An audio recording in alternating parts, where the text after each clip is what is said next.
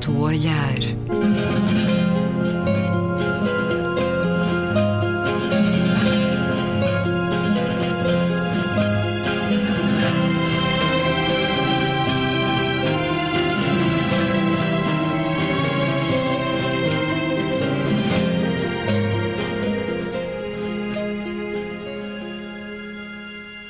Bem-vindos a um certo olhar. É uma conversa na Antena 2 com Luísa Schmidt, Gabriela Canavilhas, António Araújo e Luís Caetano. Vamos aos vossos destaques da semana. Olhar regalado aqui, Gabriela Canavilhas. Pois esta semana aconteceu a cimeira da CPLP, é um momento importante para a comunidade dos países de língua portuguesa, porque hum, já foi tantas vezes vaticinada eh, a morte anunciada, ou pelo menos eh, a desimportância desta comunidade. Com algumas razões para isso. Com certeza, mas é um projeto importante que vale a pena lutar por ele, já o tenho aqui referido várias vezes, não só porque assenta na língua, mas porque assenta também numa comunidade de países que precisam de desenvolver esses laços que se baseiam e tem que se basear no afeto. Tem que se basear, uh, sobretudo, na amizade entre os países. Uh, às vezes pensa-se que esta expressão em política externa que não faz sentido, mas hum. eu acho que cada vez mais tem que fazer sentido. Mas essa expressão da amizade e dos afetos, eh, atrás dela vem interesses os acordos comerciais Exatamente. E, e, por e isso, os interesses económicos. E, e, muito bem lembrado, até porque foi por isso que ela se alargou à Guiné Equatorial. Sim, que uh, felizmente não, não conseguiu a presidência. Uh, mas sim. não chegará a ela por uh, regulamentos da própria CPLP um dia? Vamos ver. Mas, Termos mas eu gostava a comunidade só... de países de língua portuguesa presidida pela Guiné Equatorial. Mas dá-me só mais estranho. uns segundos oh, claro. para desenvolver esta ideia de que os países se devem unir também por outros fatores que não apenas os interesses estratégicos e interesses económicos. A ideia do, de, de, da ligação entre os países, ligação uh, de dimensões não económicas e não estratégias e políticas, é importante. E é importante porque nos momentos cruciais uh, superpõe-se. Uh, isto é uh, visível em muitos países, enfim, não vamos aqui dar muitos exemplos, mas é muito claro em muitos pontos do globo e é importante para nós podermos também ter este espaço de, de ligação que assenta na história. E, portanto, temos que os desenvolver, mesmo que de tempos a tempos estas, estes afetos passem passem por níveis menos felizes. Nós sabemos que Angola e Portugal, volta e meia, passam por crises. Nós sabemos que a situação na Guiné, na situação, enfim, neste momento até Timor, eh, tem eh, relações com outros países do, do espaço eh, lusófono também um pouco estranhas. Mas temos que construir esta ligação afetiva. E, portanto, é importante que a CPLP se mantenha um órgão forte. E uh, esta cimeira uh, teve alguns momentos muito positivos, e o primeiro já o referiste, foi ter-se conseguido que a Guiné Equatorial não se perfilasse como uh, a próxima presidência no ciclo que começa em 2020, uh, vai ser a Angola, e, e, o que levou, de resto, o Sr. Obiang a abandonar a cimeira antes do final, e isto foi uh, a nota mais positiva desta Sentiu minha intervenção. falta de afeto. Sentiu falta de afeto, exatamente. Mas uh, quero aqui assinalar como muito positivo que o embaixador Francisco Ribeiro Teles vai ser o próximo secretário executivo. Eu conheci-o em Roma, como embaixador de Portugal uh, em Roma, uh, e é, de resto, filho do nosso querido Gonçalo Ribeiro Teles, e é um homem de uma inteligência muito particular e uma cultura humanista muito particular, e é certamente o homem certo, no órgão certo neste momento. Portanto, são tudo boas razões para este órgão tão importante para a nossa lusofonia a ter eh, nos próximos anos mais um espaço de afirmação que tudo faremos para que corra bem. O olhar positivo da semana, António Araújo. Dois eh, destaques positivos. Uh, esta semana comemora-se o centésimo aniversário do nascimento de Nelson Mandela e, e quer, é, é sempre uma nota, ainda que como é evidente, se já tenham sucedido, é quase difícil uh, apontar o que é que se pode comemorar mais? Quer dizer, desde grupos rock, a edição recente das cartas da prisão, mesmo cá em, em Portugal, portanto, não é, não, há, não é uma nota por esquecimento, pelo contrário, é apenas para me juntar, vá lá, a, a, a multidão mundial que, eh, que saúda o exemplo de vida de Nelson Mandela. Também me quero juntar. Sim.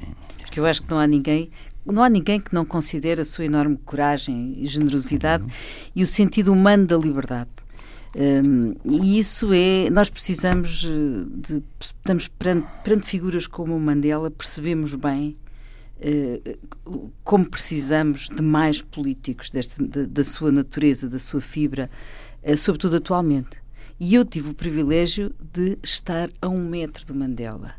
Uh, quando foi a Cimeira de Joanesburgo em 2002, um, houve uma sessão para a qual eu não tinha sido convidada, mas, uh, infiltrei-me e pus-me logo na primeira fila. E, ele, e era uma sessão em que ele, juntamente com o Fernando Henrique Cardoso, que na altura era presidente do Brasil, foram anunciar a criação uh, do Parque Natural maior do mundo, uh, a que apanha uma parte da África do Sul. E foi realmente emocionante ter-me infiltrado e estar ali tão perto daquela figura. Quando Mandela deixou a presidência, antecipou-se, receou-se um clima de crispação na África do Sul que pudesse levar a convulsões. Quando morreu, a mesma coisa. A verdade é que esta semana Uh, vi um documentário na, na SIC Notícias que dava um país fragilizado e de conflitos raciais Acham que hum, o exemplo de Mandela ainda permanece suficientemente sólido na África do Sul para que aquela minoria branca que esmagou a maioria negra durante tantos anos possa viver em equilíbrio? Essa é uma pergunta muito difícil, por acaso. Eu também acho que sim, não eu, acho que. Deixa-me só, como eu vivi um lá. conhecimento da realidade. Vivi lá na altura em que o apartheid estava assanhado, portanto, aquele 81, 82, a situação era bastante grave. Um, e, viver ali, perceber o que é efetivamente o racismo, perceber o que é um, a separação, fosse num elevador, fosse num banco de jardim, fosse numa loja, portanto, era absolutamente chocante é? aquela separação entre brancos e não brancos. Aliás, muito curiosamente, o Museu do Apartheid, que eu depois fui ver em 2002, eh, começa, as duas portas de entrada dizem white e non-white, o que é realmente muito uma bem conseguido, é uma réplica muito bem conseguida. Um, e, e, era impossível na altura pensar que não ia haver guerra. Portanto, era, era uma coisa. Não, não era. Não a era ninguém, era, ninguém era acreditava enorme. nisso. A probabilidade era enorme. Ao mesmo tempo que se via realmente uma África organizada com, uh, uh, com educação, portanto, investimento na educação também dos negros. Portanto, havia inclusivamente universidades uh, para non-white, não, é? não brancos. portanto, tem uma classe média bastante forte. E, e, era impossível pensar isso e, no entanto, aconteceu. Portanto, o Mandela conseguiu, através de toda a sua atitude e da personalidade que ele é e, da, da, da fantástica atitude que teve, conseguiu que não houvesse guerra. Agora, neste momento, eu por acaso sigo, sigo, a política da África do Sul porque me interessa bastante o país, é, é um país bastante interessante e, e belíssimo, é uma, é, é uma experiência única ir à África do Sul. E agora, é verdade que há sempre problemas. Já, já falamos até aqui de outras coisas. A cidade do Cabo é uma cidade extraordinária, que neste momento não tem água, não é? Está com um problema gravíssimo de seca. Todos esses problemas existem lá. Mas, na realidade, há neste momento uma grande esperança com o novo presidente. Ao contrário do que acontecia com o Zuma. Portanto, vamos ver. Quer dizer, quando acontecem estas situações de aparecer um Mandela numa, em algo que era impossível, uh, toda a gente pensava é impossível não haver guerra e ele ter aparecido e ter feito. Isto faz-nos isto faz ter esperança. E, sobretudo, há, há, certos, há certos políticos ou líderes que uh, pontuam num determinado período e que uh, constituem-se, depois do seu desaparecimento, como referências e, e, e, que lançam o patamar de exigência para níveis muito elevados e que a maior parte das vezes são impossíveis de equiparar e, portanto, tra eh, transformam também a tarefa dos, dos seguintes uh, numa missão impossível. Uh, agora, é, passam a constituir-se como uma referência, Sim. sobretudo moral. E fizeram o caminho mais difícil, desbravaram. Sim. No certo, caso de Mandela, Mas claramente. passam a, a constituir-se, do meu ponto de vista, sobretudo como uma referência moral. E, enquanto referência moral, têm um papel muito importante e, e, e, espelham, de certa maneira, aquilo que uh, a nação, de, alguma, de certa maneira, se gostará uh, de rever e de, se continuar a, uh, de continuar a rever. Nesse sentido, têm um efeito positivo que se perpetua no tempo. Uh, e eu acho que Mandela uh, está ainda e continuará uh, a fazer valer esse, essa sua herança. E, e, só uma nota: este novo presidente, que é o Cyril Ramaphosa, trabalhava com ele. Portanto, era uma uhum. figura que estava muito relacionada com Mandela. Posso dar o exemplo do Kennedy, apesar, enfim, das devidas diferenças, é outra referência de certa maneira, perpetua-se no tempo. E uh, Golda Meir, uh, Indira Gandhi, há de facto algumas referências que depois se perpetuam no tempo de uma forma ou de outra e que passam a ser referências também morais. Eu acho que é preciso distinguir dois Mandelas, que é o, o homem que teve preso 27 anos, não é? E depois transportou essa carga moral para, para a presidência, e mesmo aquilo que vemos no filme do Clinton Institute, que é quando ele assume a presidência, acho que o maior magistério moral dele não é o facto de ter, tido, ter estado preso, é ter não, é iniciado uma presidência não vindicativa e, e, não e, e conciliária, conciliatória, e, e, eu acho que isso é que condicionou os seus sucessores. É? Isso é que condicionou muitos seus sucessores, porque não é o facto de ele ter estado preso, porque isso os sucessores tivessem ou não tivessem experiências prisionais, fossem ou não do ANC. Agora, todos, eh, o legado dele é o legado de alguém que impôs um, um, um algo de, mesmo contra o agente Terre Blanche e contra aquelas, eh, Sim. digamos, os boas mais, os mais acicatados, mas também os, os, radicais do ANC, é preciso Sim, dizer. Claro. As pessoas que queimavam os outros com pneus uh, no pescoço e gasolina, e etc. e queriam vingança. Sim. E ele aí foi E, portanto, ele estabeleceu um nível de patamar moral o meu, a minha dúvida, mas isso a Luísa saberá melhor do que eu, é se com a erosão do tempo e a passagem dos, dos dias e das gerações, esse tipo de, de magistério moral não e se esfuma, não a é? A questão económica, que é francamente eh, claro. má, e isso tudo acicata ódios e, claro. e muito ressentimento. O teu destaque. Eu tinha também positivo. já agora um destaque Sim. positivo mais. Não, uma figura desta dimensão. Era o professor Manuel Antunes, que hoje uh, deu a sua última aula, é um cirurgião torácico de Coimbra, não só, do país, que fez milhares e milhares de operações ao coração, salvou milhares e milhares de pessoas e, portanto, neste dia em que ele dá a sua última aula, é justa uma homenagem uh, ao seu exemplo de dedicação ao serviço público e ao Serviço Nacional de Saúde em particular. Olhar regalada aqui esta semana, Luísa Schmidt. Eh, bem, eh, à escala internacional, não queria deixar de passar o facto de a Irlanda e a Espanha uh, avisarem, portanto, a sua política interna, a sua política energética, avisarem que estão a desinvestir e a retirar-se uh, da exploração petrolífera e do carbono, e isso é muito importante. Estes dois, dois países que estão a manifestar oficialmente o seu empenho na transição energética. Uh, significa que perceberam a importância disso e que estão nesse caminho. Um, outra, a outra questão que eu queria, à escala nacional, não tem nada a ver com isto que eu falei agora, uma coisa positiva uh, é o facto, foi o facto dos serviços de informação, Ministério Público e, e a Polícia Judiciária uh, terem conseguido atalhar uh, à gangsterização folclórica dos, do motociclismo, quer dizer, no, claro que me estou a referir ao Hells Angels. É que não passaram Hells por Angels, não é? Eh, esses não, estão lá todos, está tudo em faro, mas eles não foram porque uh, 19 dos suspeitos ficaram em liberdade, mas 39 uh, foram presos e, e, e, e realmente nós temos que pensar um pouco este fenómeno, já temos falado nisso, as claques desportivas hum.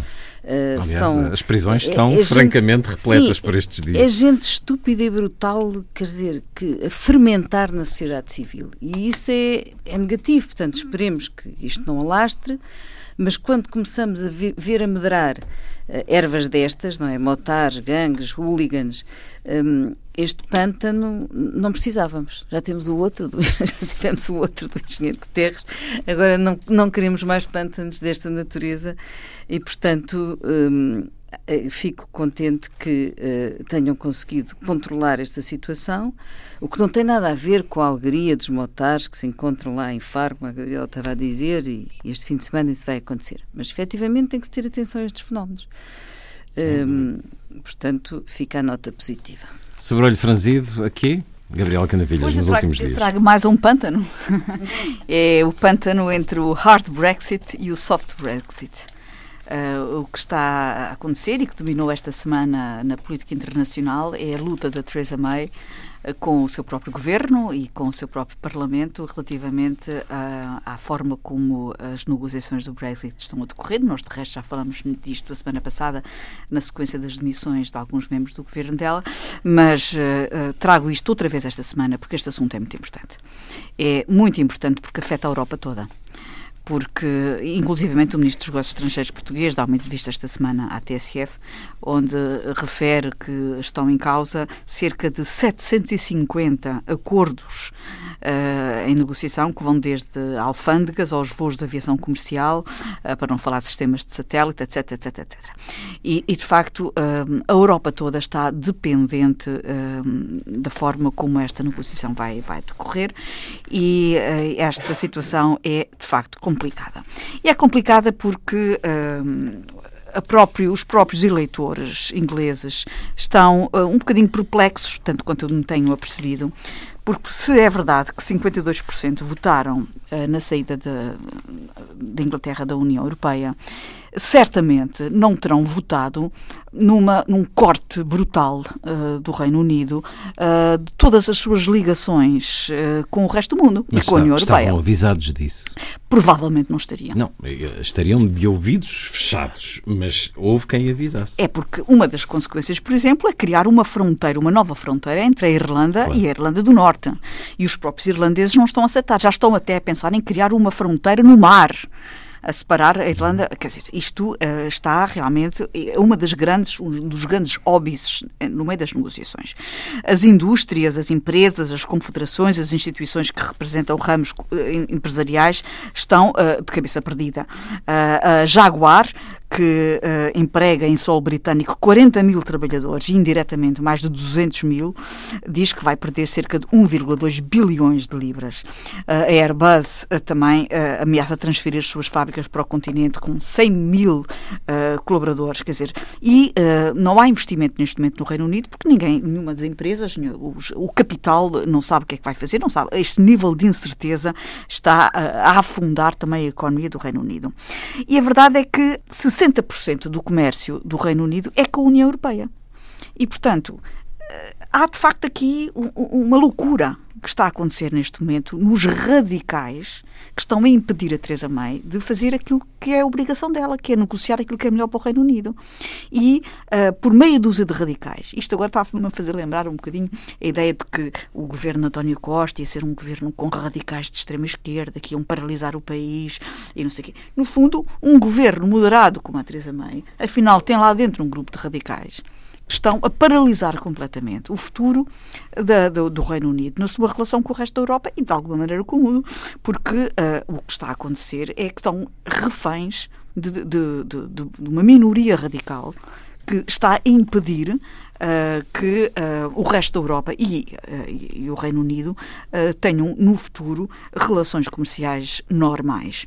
Até porque interessa ao resto da Europa. Por exemplo, a Alemanha tem uma, uma balança comercial com o Reino Unido elevadíssima. Também lhes interessa ter acordos. E nós, portugueses, temos o vinho do Porto, temos tantas coisas. Claro. e, basicamente, o que eu quero dizer é: esta semana prova que tudo isto está a descambar. Foi um grande erro, mas isso já. Está a descambar para uma situação insuportável e uh, eu devo dizer que a Teresa May, apesar das críticas que ela tem sofrido, do meu ponto de vista, tem estado a fazer o que é correto, procurar uma solução soft que salvaguarde o Reino Unido de consequências muito mais negativas do que uma saída hard. Pelo menos não aceita a sugestão desse grande pensador Donald Trump que sugeriu processar a União Europeia. E talvez, pronto. Talvez e, venham no e referendo. Talvez venham no referendo agora. É interessante perceber porque é que o Donald Trump tem este ataque muito porque grande. É Donald Trump?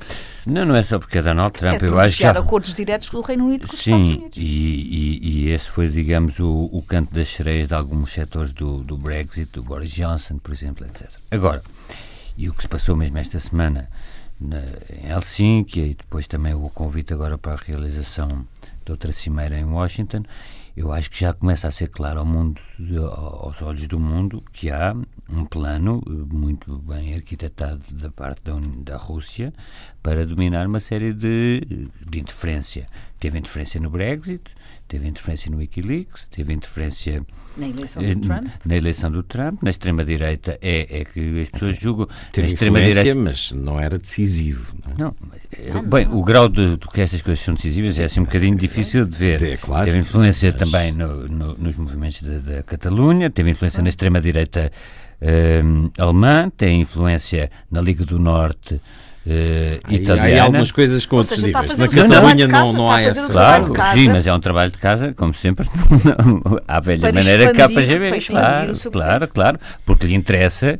Eu acho que há um. Uh, talvez um, o grande ponto em que estejam de acordo o Donald Trump e o, e o e o, e o Putin. Putin. seja a, a, a, tentativa de ataque à União Europeia e ao projeto que representa a União Europeia. Aí é muito claro, eu acho que isso, isso O ficou, ataque que ele fez à, Merkel, uh, o facto de o, o, apoio que ele está a fazer a um radicalismo uh, Brexit, uma versão radical do Brexit, Mas etc. Ele, ele declarou é esta semana a União Europeia como inimigo. Claro. Portanto, agora eh, são os, os, cidadãos da União Europeia é que votarão, se quiserem, em pessoas que vão pactuar com Donald não, Trump, mas como está a acontecer em alguns países da Europa, ou como aconteceu com o Brexit. Do, com estas investigações que estão em, em, em, em, causa, mesmo agora a nomeação deste juiz, possivelmente vão perguntar nos hearings a este juiz conservador que foi para o Supreme Court, vão-lhe perguntar se ele decide ou não algum processo relacionado, porque um impeachment já está um bocadinho no embrião, não é? Se ele vai decidir algum processo relacionado com o Trump, ele vai possivelmente dizer que não. E, e vamos ter agora eleições intercalares para a Câmara dos Representantes e para o Senado e também para governadores. Portanto, é muito provável que agora já haja uma sanção grande ao Trump. Ainda que, como eu já aqui referi algumas vezes, não se note no panorama político norte-americano nenhum candidato, nem sequer nos democratas, nem sequer é. nos republicanos. Vem é, a esperança na Oprah Winnie. Mas... Já, mas isso é um, uma coisa de cada vez. Não podemos desvalorizar Trump porque os democratas não, não têm ninguém Trump, pelo importante para apresentar. A, questão não é essa neste momento. Eu estou a valorizar muito a sua perigosidade. Não, exatamente. Tanto que estou a valorizar que não vejo nenhum candidato alternativo. Mas é, mas é verdade que esta cimeira foi desastrosa para ele. E, e, há, Sim, e os americanos, dentro da América, é isso. Repara, que é que tem que ser dentro campanha. da América, é que, é, que, é, que é preciso lutar lá dentro, claro, não, é, mas, não é nós. Luísa, tu, tu, e, tu e o... que ele, ele, ele faz uma campanha em que ele ataca a Hillary Clinton por uso de uma conta de Gmail. Quando agora o que nós vemos com o genro dele, as, aquelas viagens que. Isto trata-se de um homem que já foi seis vezes à falência falências todas. Que não foi só ele que atacou, foi o FBI também que deu um contributo muito forte para essa fragilidade não, claro, de Hillary mas, Clinton. Mas quer dizer, a fragilidade da Clinton eram peanuts, como costuma dizer, comparado com, Sim, com mas... os buracos que é toda a campanha dele e toda a postura dele e da é, sua família nas relações com aquela visita de 300 empresários à União Soviética. É um homem que, à Rússia, ele está, é um homem que está muito nas mãos dos russos, já se percebeu. Aliás, quis falar sozinho com ele, é? claro, coisa é... que deu um grande brado nos Estados Unidos claro. e que o, o Financial Times, por exemplo, o lead era carnaficina diplomática. Viram a palavra... capa da Time, Sim, aquela é, Time da revista Time, muito... A carnaficina diplomática é uma coisa. A sondagem que saiu, 75% dos americanos não gostam dos russos. Pô, claro, a explicação de Trump, a negação do que disse na conferência de imprensa com Putin é chamar tontos, ignorantes claro. aos seus apoiantes. Sim, mas ele, ele pode dizer America First, mas quando os americanos começam a notar que afinal é Russia First ou Business First, Uh, aí eu acho que mesmo aquele eleitorado Sim, mais é, conservador ou rural e tudo, não se revê no, nos russos, ainda está muito na ideia exatamente, dos comis, dos comunistas da Guerra Fria. Eu penso que este foi talvez o primeiro esperança. grande momento, uh, o grande momento público em que Donald Trump eh, pôs, eh, entre aspas, o pé na poça. Fragilidade. Uh, Imagine-se. Em público. Imagine-se, com tantos que já aconteceram. Não, não, não, mas este... Mas ser apelidado de traidor é muito grave, de facto. Este, este foi o é primeiro é tropeço... Há muitos que lhe chamaram traidor esta semana. Este foi o primeiro tropeço E isso para alguns americanos pode ser que... Em pode que ser. republicanos, grandes apoiantes de Donald Trump, chegaram-se à frente e... Claro, uh, porque uma coisa é... Coisas algumas vozes mais críticas. Uma coisa são coisas aceitaram a explicação absurda dele. Pois, que remédio, Alguns. não é? Que remédio. Mas a, a forma muito veemente de, de, crítica e de repreensão ao Presidente uh, foi uh, inédita, inédita. Uh, nunca se tinha visto tal coisa. E os democratas tiveram posições também de uma... De uma, de uma enfim, Fortes. fortíssimas. E, como dizia e a, a Luísa, relativamente ao facto de eles terem tido a reunião sozinhos, foi algo que até hoje continua a ser alvo de crítica. Estavam apenas presentes dois, dois intérpretes que, até já se diz a brincar, esses dois intérpretes têm que ter muito cuidado com a sua vida.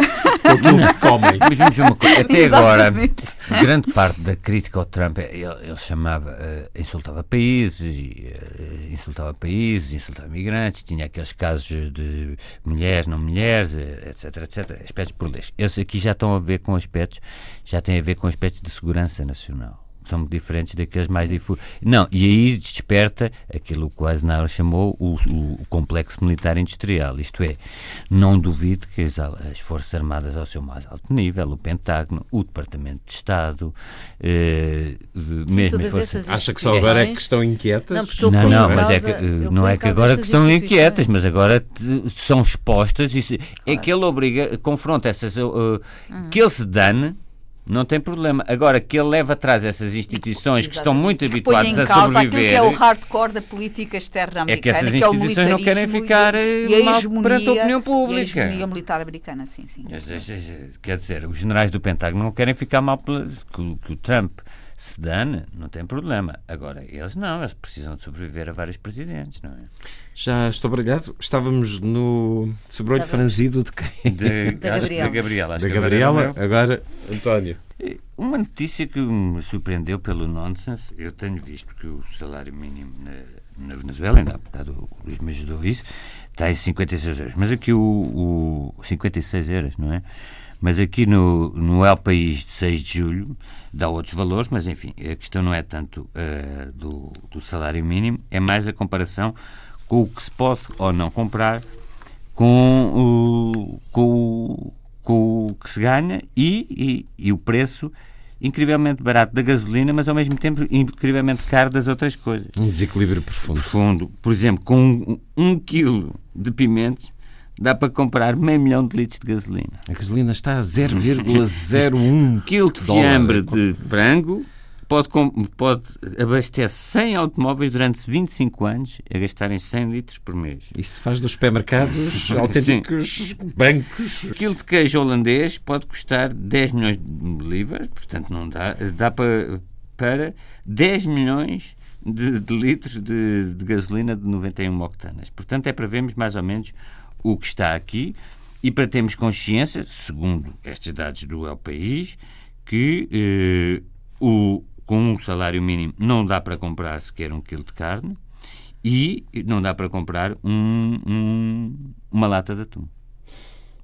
Mas dá, mas dá para comprar 6 milhões de litros de gasolina. O que se torna difícil de é imaginar viver numa sociedade assim. É Sobrou-lhe franzido aos últimos dias, Luísa Schmidt. Uh, Sobrou-lhe franzido. Ao nível da política internacional, uh, nós, as notícias prevalecem mas já falámos aqui da dupla Trump-Putin, mas um, esta semana uh, queria sublinhar a viagem de Orbán, o presidente da Hungria, a Israel. Uh, e dá a ideia que começa a haver aqui uma coligação entre autoritarismos é, ocidentais. E, e, como dizia Obama, aliás, na África do Sul, num, num, discurso que ele fez da África do Sul. E que toda a gente pôde escutar. Uh, é um retrocesso civilizacional. Porque um, a vida política está a ficar, dizia ele, mais brutal e, portanto, alertava para esse, para esse problema. Um, a democracia é uma forma altamente civilizada de governo e, portanto, a sua substituição por estes autoritarismos é, é de facto uma regressão. E Orbán e Netanyahu eh, tem, que é uma união improvável, dado até o antissemitismo que eh, se manifesta na Hungria não é? e que Orbán apoia, acabam por ser, como dizia o outro, ovelhas da mesma lã. Há qualquer coisa, mesmo que inimigos de uma coisa ou de outra, têm, têm esta têm coisas, estas características comuns. E isto deve-nos alertar, porque vão seguir com certeza outras visitas a Netanyahu, isto para, lá, para além da, desta lei que, que, ele fez esta semana e de ter decidido que, vai, que, os, que vão continuar os colonatos dos territórios palestinianos, etc. Um, a outra nota tem a ver com uh, a morte de João Semedo. Um, João Semedo, que eu não conhecia pessoalmente, mas que admirava, E, e, pegando numa frase da Maria José Morgado, que deu uma entrevista muito interessante ao público esta semana, uh, no país perdeu o sentido ser-se de esquerda ou de direita, tem mais sentido ser-se honesto, diz ela. E, e, de facto, ao ler esta frase, lembrei-me dele, porque foi um homem, um homem bom, dedicado a causas que interessam a todos, trabalhou para que todos tivéssemos uma vida melhor. Portanto, uma pessoa devotada honestamente ao bem público. Fica aqui esta nota sobre ele. Eu quero muito juntar-me ao que a Luísa disse, uh, as duas intervenções, as duas fases da intervenção da Luísa. Começo pelo João Semedo, fui colega dele no Parlamento. O João Semedo era tudo o quanto tem sido dito publicamente uh, e, sobretudo, era um homem doce. Era um homem tão doce, tão simpático, tão, tão, tão bom uh, e, e, um colega uh, parlamentar da melhor estirpe, como poucos, talvez como nenhum. E, e, portanto fica a saudade, fica o grande respeito por ele.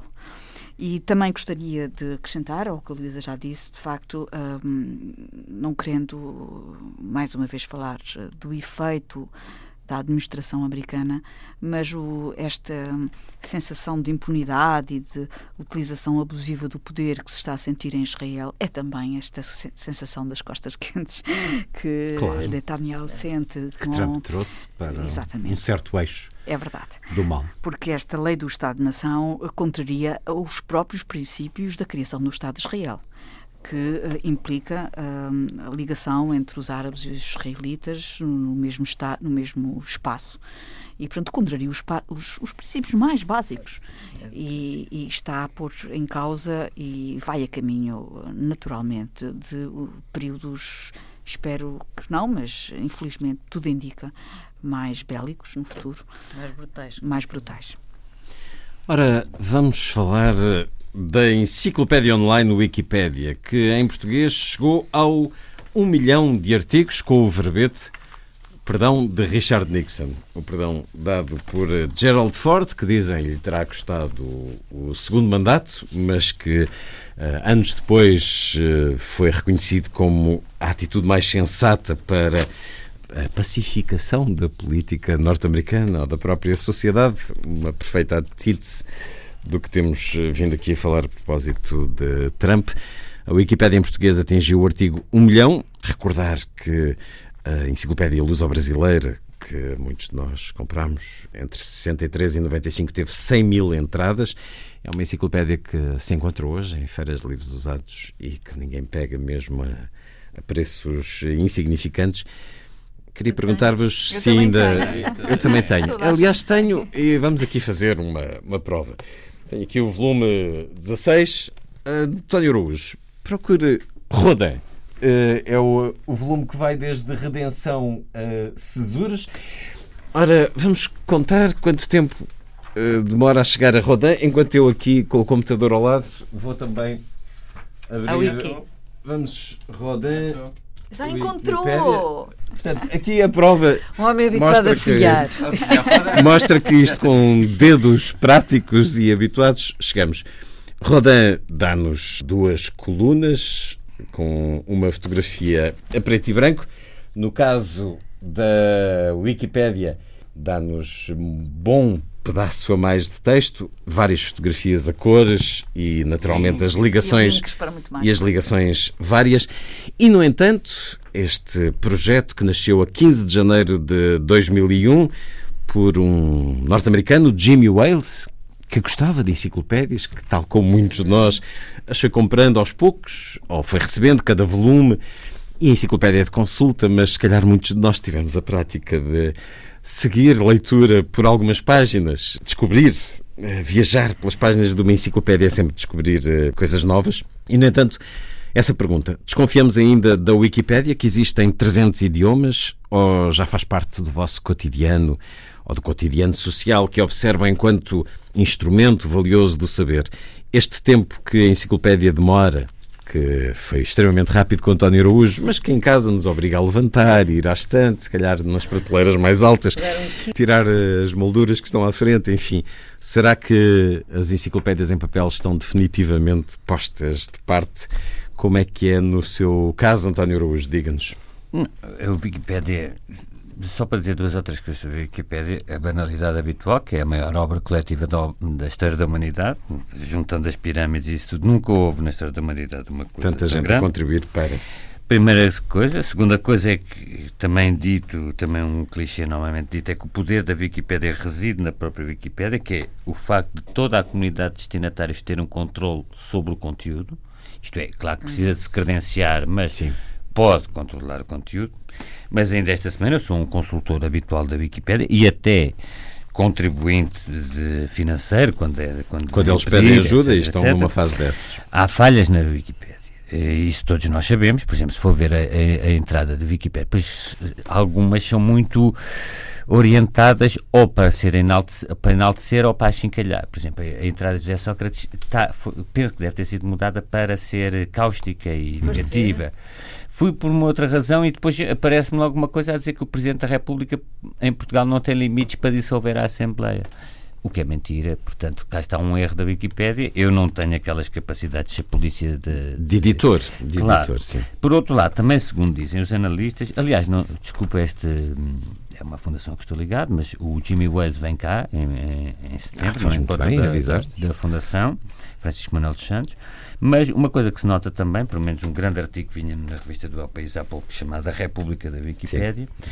é que o wikipedista médio é um homem ocidental, Sim. 28 anos, solteiro e sem filhos. E, portanto, falta alguma diversidade uh, do, dos conteúdos e há quem diga que, mas isto depois, como é evidente, depende de, de idioma para idioma, Sim. que eh, entradas como patriarcado, feminista, violência machista, etc., ainda acusa um bocadinho uh, a marca, se quisermos, mas isto depende de país para país, como é evidente. Em, em Espanha existe uma, uma organização muito atenta, uh, não é propriamente a policiar o machismo da Wikipédia, mas se quisermos dizer assim também não. Mas lá está, por ser uma obra coletiva é possível o equilíbrio, também não é o país uma notícia sobre a mulher que inclui uma cientista por dia na Wikipédia. Jessica Wade escreve sim, uma sim. biografia diária para divulgar mulheres ignoradas pela ciência. E já agora, porque fica também à laia de recomendação esse artigo no El País. Aliás, grande jornal está o El País e está o El País online. A República da Wikipédia contra o Triunfo da Mentira, é, esse artigo de há algumas semanas. Leio aqui um excerto que eles vão buscar, para começar, um exemplo contrário a essa média. Escrevem que todos os dias, após a refeição, Lourdes Cardinal senta-se diante do computador e não se levanta até às seis da tarde, a hora do seu café com leite e torrada com geleia de laranja amarga. Agora está a trabalhar num artigo sobre a Assíria, ampliando e acrescentando referências. Ela mesmo o escreveu a 13 de setembro de 2004. Foi uma das suas primeiras contribuições para a Wikipédia em espanhol, a filial da popular enciclopédia online, que nem os mais otimistas apostavam que chegaria tão longe não só existindo 17 anos depois da sua criação, como é o quinto sítio da internet mais visitado do planeta, somente atrás do Google, do YouTube, do Facebook e do motor de busca chinês Baidu.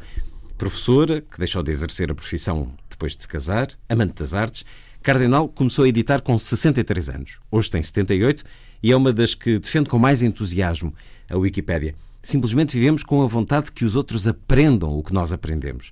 Para não se esquecer, num papel escreveu a longa lista de assuntos sobre os quais já escreveu. Sem-abrigo, cerâmica, roupas, arzuelas.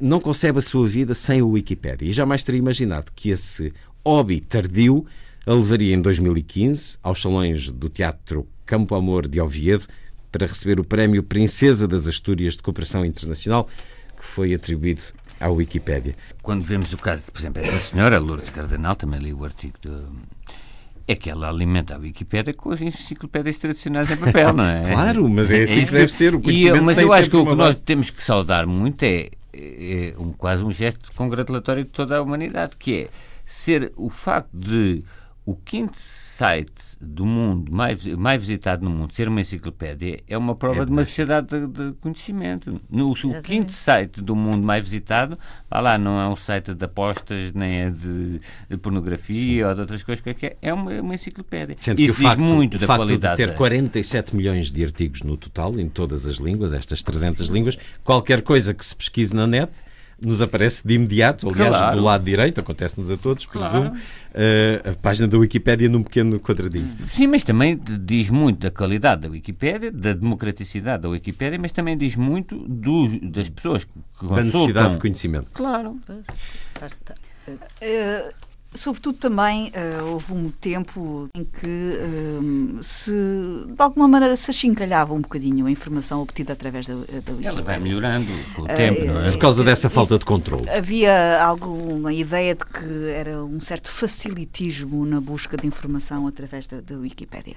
O que é um bocadinho injusto, sobretudo, um, dito o que já foi dito aqui, uh, relativamente às melhorias e ao empenho dos seus, do, do fornecimento dos conteúdos. Eu devo dizer dizer que vou uh, várias vezes à Wikipédia, mas não, não resumo o meu, uh, enfim, uh, a minha busca de informação apenas no Wikipédia, porque também me apercebo que é um dos pontos de busca interessantes, mas há sempre que procurar outras fontes de informação.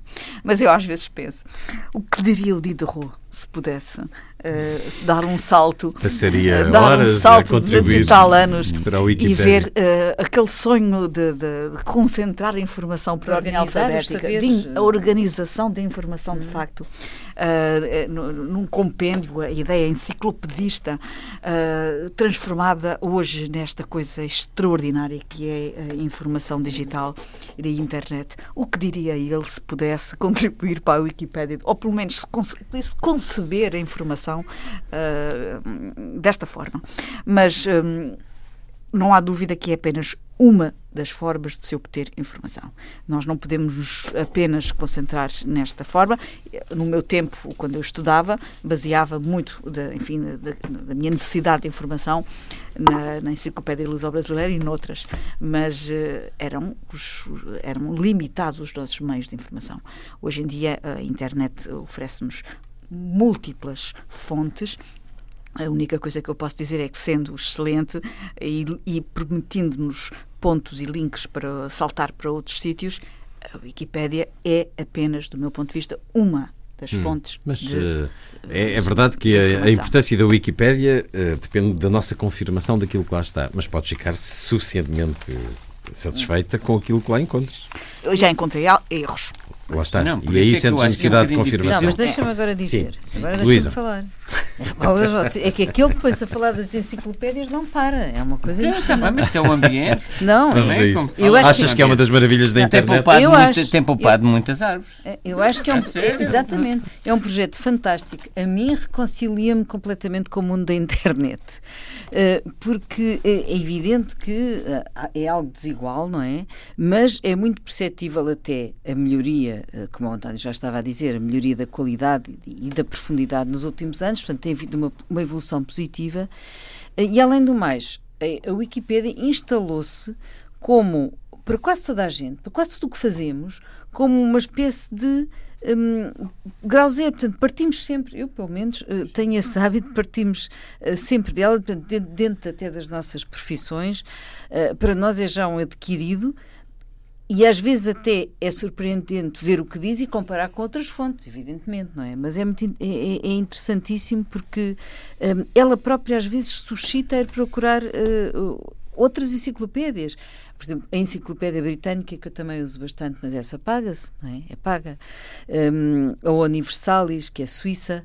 Uh, e, e, e, portanto, puxa, hum. puxa por outro por outros, por outros, por outros enciclopédias. E Brasileira, aliás, tenho a Lusó Brasileira, herdeia do meu pai, tenho toda, um, ocupa imenso espaço. Mas também é interessante ir ver o que é que se dizia lá na altura.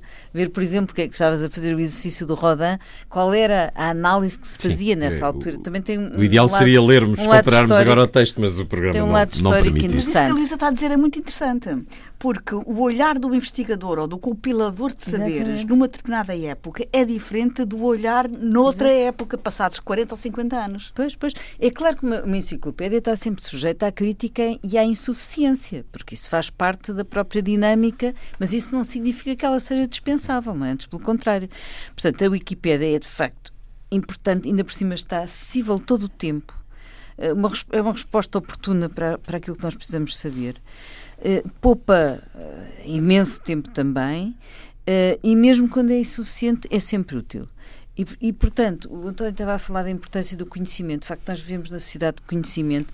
É, ela permite, portanto, é uma, é uma espécie de alcance cívico de democratização da cultura e do conhecimento. E isso é notável. Portanto, Uh, uh, acho que esse, como é que ele se chama? O, Jimmy Wise. Jimmy, Jimmy Wise. Uh, ainda por cima, agora, isso vem também no artigo do El País, tem sete etapas de verificação. Portanto, não é qualquer sim, pessoa que também pode. É, no fundo, a ideia escrever... que retirava alguma credibilidade à Wikipédia era poder pôr lá os amigos, tipo, vou, vou opor-se a si próprio. Oh, pois, e mas... isso é francamente difícil hoje. Não, tem que haver filhos. regras. Mesmo este, este caso que falava da mulher que inclui uma cientista por dia na Wikipédia. Ela tem pergaminhos para o fazer, tem artigos publicados em revistas científicas, etc. Mas uh, não pode pôr qualquer pessoa. Tem que, essa pessoa tem que. Depois o artigo é avaliado ou antes de ser publicado ou imediatamente depois de ser publicado. Tanto que ela diz que a mãe é uma cientista uh, com créditos suficientes para ser publicada, mas ela não o quer fazer porque uh, sente que isso pode descredibilizar e, portanto, que outra pessoa não, faça. E como todas as fontes, depois temos que cruzar com outras, como é evidente, mas é absolutamente extraordinário que se conseguiu e que se consegue com a Wikipédia e eu vi desse, dessa notícia, mesma notícia que tu lestes, que ele agora pensa fazer o Wikimedia uhum. que é criar uh, notícias, investigação, portanto, vamos ver, também é, pode ser uh, extremamente interessante, o wikijornalismo. António. Aqui a intuição dele que foi genial, foi nós nas enciclopédias, é ter uma enciclopédia em permanente atualização ao minuto nós lembrávamos dessas enciclopédias, a britânica e tudo, que todos os anos faziam um, uma, atualização. uma atualização, mas depois aquilo depois tínhamos que é, é consultar é A luz brasileira também tem algumas atualizações. E, ele fa, e ele, eh, o que foi genial dele foram duas intuições. Para já, fazer uma eh, atualização do conhecimento ao minuto.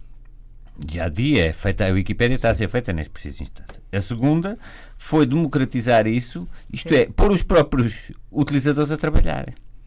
Quem trabalha na Wikipédia são os utilizadores. Coisas negativas que podem surgir é as pessoas bastarem-se com aquele conhecimento. Isso passa-se muito nas gerações sim, mais novas. Transpor para trabalhos escolares, pôr lá o Há texto. muitos trabalhos tem... escolares hoje em dia feitos à base da Wikipédia só. E que não. são variações em torno da Wikipédia. Eh, muito, claro. muito. E depois, eh, talvez não seja bom falarmos em Wikipédia, mas falarmos em Wikipédias consoante os países. Isto é, eu muitas vezes, quando quero ver uma entrada relativa aos Estados Unidos, prefiro ver a Wikipédia americana do que ver a porque o risco claro. de erros é menor.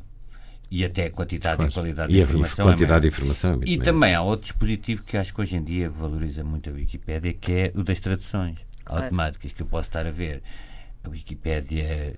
Está às 300 línguas, que é extraordinário. Alemã e, e está a ser traduzida com os problemas que nós conhecemos. Claro, mas é, é outro avanço, a questão da tradução. curiosa, já agora, se me permite só, e termino, peço imensa desculpa, é, continua a haver uma luta enorme com a China. China, Sim, mais uma vez... É uma questão política. Claro, mas a China, uma a China que teve a, a, intuição de perceber que não seria através da guerra que ia dominar o mundo e, outro, e que é através da convivência pacífica. Eu acho que a China também deve perceber, até por ter uma visão de longo prazo que não acontece muito com a generalidade dos países, que está fora desta sociedade do conhecimento, para ela pode vir a ser fatal a 10, 15 anos.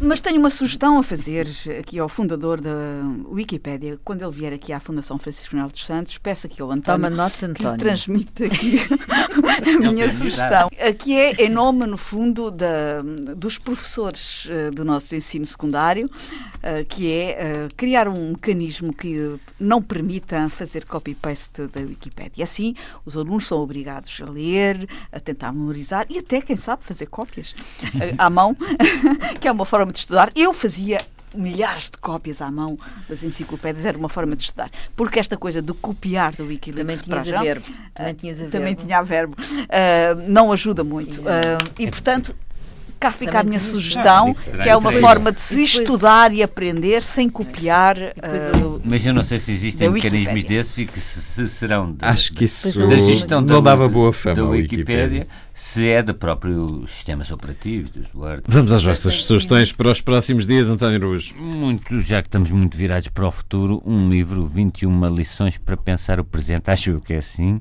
do Yuval Harari. Eu sei que o Harari tem tudo os ingredientes é para nós o, o odiarmos, Deus, né? que é o facto de ele ter sucesso, de fazer estas futurologias tipo Alvin Toffler, etc.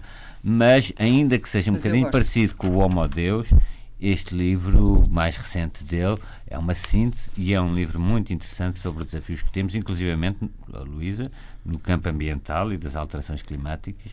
Saberás isso sim, melhor sim, que o próprio sim. Harari, mas não deixa de ser importante a chamada de atenção que ele faz. É uma edição Elsinor. Exato. Gabriela Canavilhas. A minha recomendação vai para o Festival de Música do Marvão, que uh, já começou e está em plena velocidade de cruzeiro, a encher de boa música, de excelente música, de resto, o Alto Alentejo e uma das uh, regiões mais bonitas, uh, uma das vilas mais bonitas do Alto Alentejo, o Marvão. É um festival essencialmente com música de câmara, mas com orquestra Gulbenkian e com orquestras internacionais e com muitos solistas internacionais, sobretudo gente que vem do centro da Europa e uh, com uh, às vezes três concertos por dia. Um à tarde, um à noite e um muito, muito à noite, ao ar livre, com eventos que metem jantar pelo meio eh, e com uma grande colaboração da população e com transportes para pessoas que vêm de Espanha. Portanto, é de facto um, um festival com muita graça e, eh, em primeiro lugar, acima de tudo, muita qualidade musical. E, portanto, eh, visitem o site, é muito fácil encontrar no Google e recomendo desde desde já uh, o concerto de quarta-feira, uh, 25 de julho, com a Manuel Fischer-Discau, uh, violoncelo, e Konishi em piano. Vão tocar uh, Beethoven, a integral das sonatas de violoncelo para Beethoven. É filho do Dietrich Fischer-Discau? Provavelmente é familiar. com, desculpa, com este não, nome sim, só claro, pode ser, é. não é? A integral das, das sonatas de, de Beethoven vale a pena. E depois termina com a orquestra, o Coro Gulbenkian, peço desculpa, e a Orquestra de Câmara de Colónia, que uh, farão uh, o Cantos em Memória de Benjamin Britten, do Arvo Parte, e o Requiem de Mozart. Isto só na quarta-feira. Depois é na quinta, com mais é uma quantidade a internet. Todos os dias, como digo, ao ritmo de dois, três concertos por dia. Vale a pena ir a Marvão. Luísa Schmidt. Eh, uma primeira nota para quem ainda não foi ver os espetáculos ao largo, não deixe de ir ao São Carlos. Uh, que já, portanto, os espetáculos já decorreram toda esta semana, música, e este fim de semana, uh, amanhã e depois, uh, vai ser bailado. Vale a pena porque ainda por cima está bom tempo e é muito bonito aquele largo do, do São Carlos. Outra coisa que eu queria sugerir era no próximo dia 25 de julho, quarta-feira, vão, vão ao Pavilhão do Conhecimento, que faz 19 anos e que está aberto entre as 10 e as 21 horas um, e que tem imensas atividades, desde, constru desde construir uma sardinha gigante feita de lixo marinho até uh, cozinhar pão, farturas, provar cervejas artesanais, uh, enfim, todas aquelas atividades, jogos, uh, muita ciência fresquinha, como eles dizem, não é? vale a pena ir lá e às 18h30 haverá um grande bolo de aniversário e o desfile da Marcha do Conhecimento. Foi um certo olhar com Gabriela Canavilhas, Luísa Schmidt, António Araújo e Luís Caetano, assim os desejos de uma excelente semana.